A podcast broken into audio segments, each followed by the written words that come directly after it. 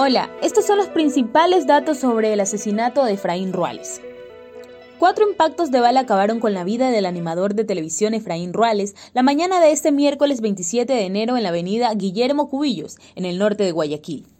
La policía descartó que se tratara de un robo e investiga la identidad y paradero de los autores del crimen, quienes le habrían hecho un seguimiento al presentador desde su salida del gimnasio esta mañana.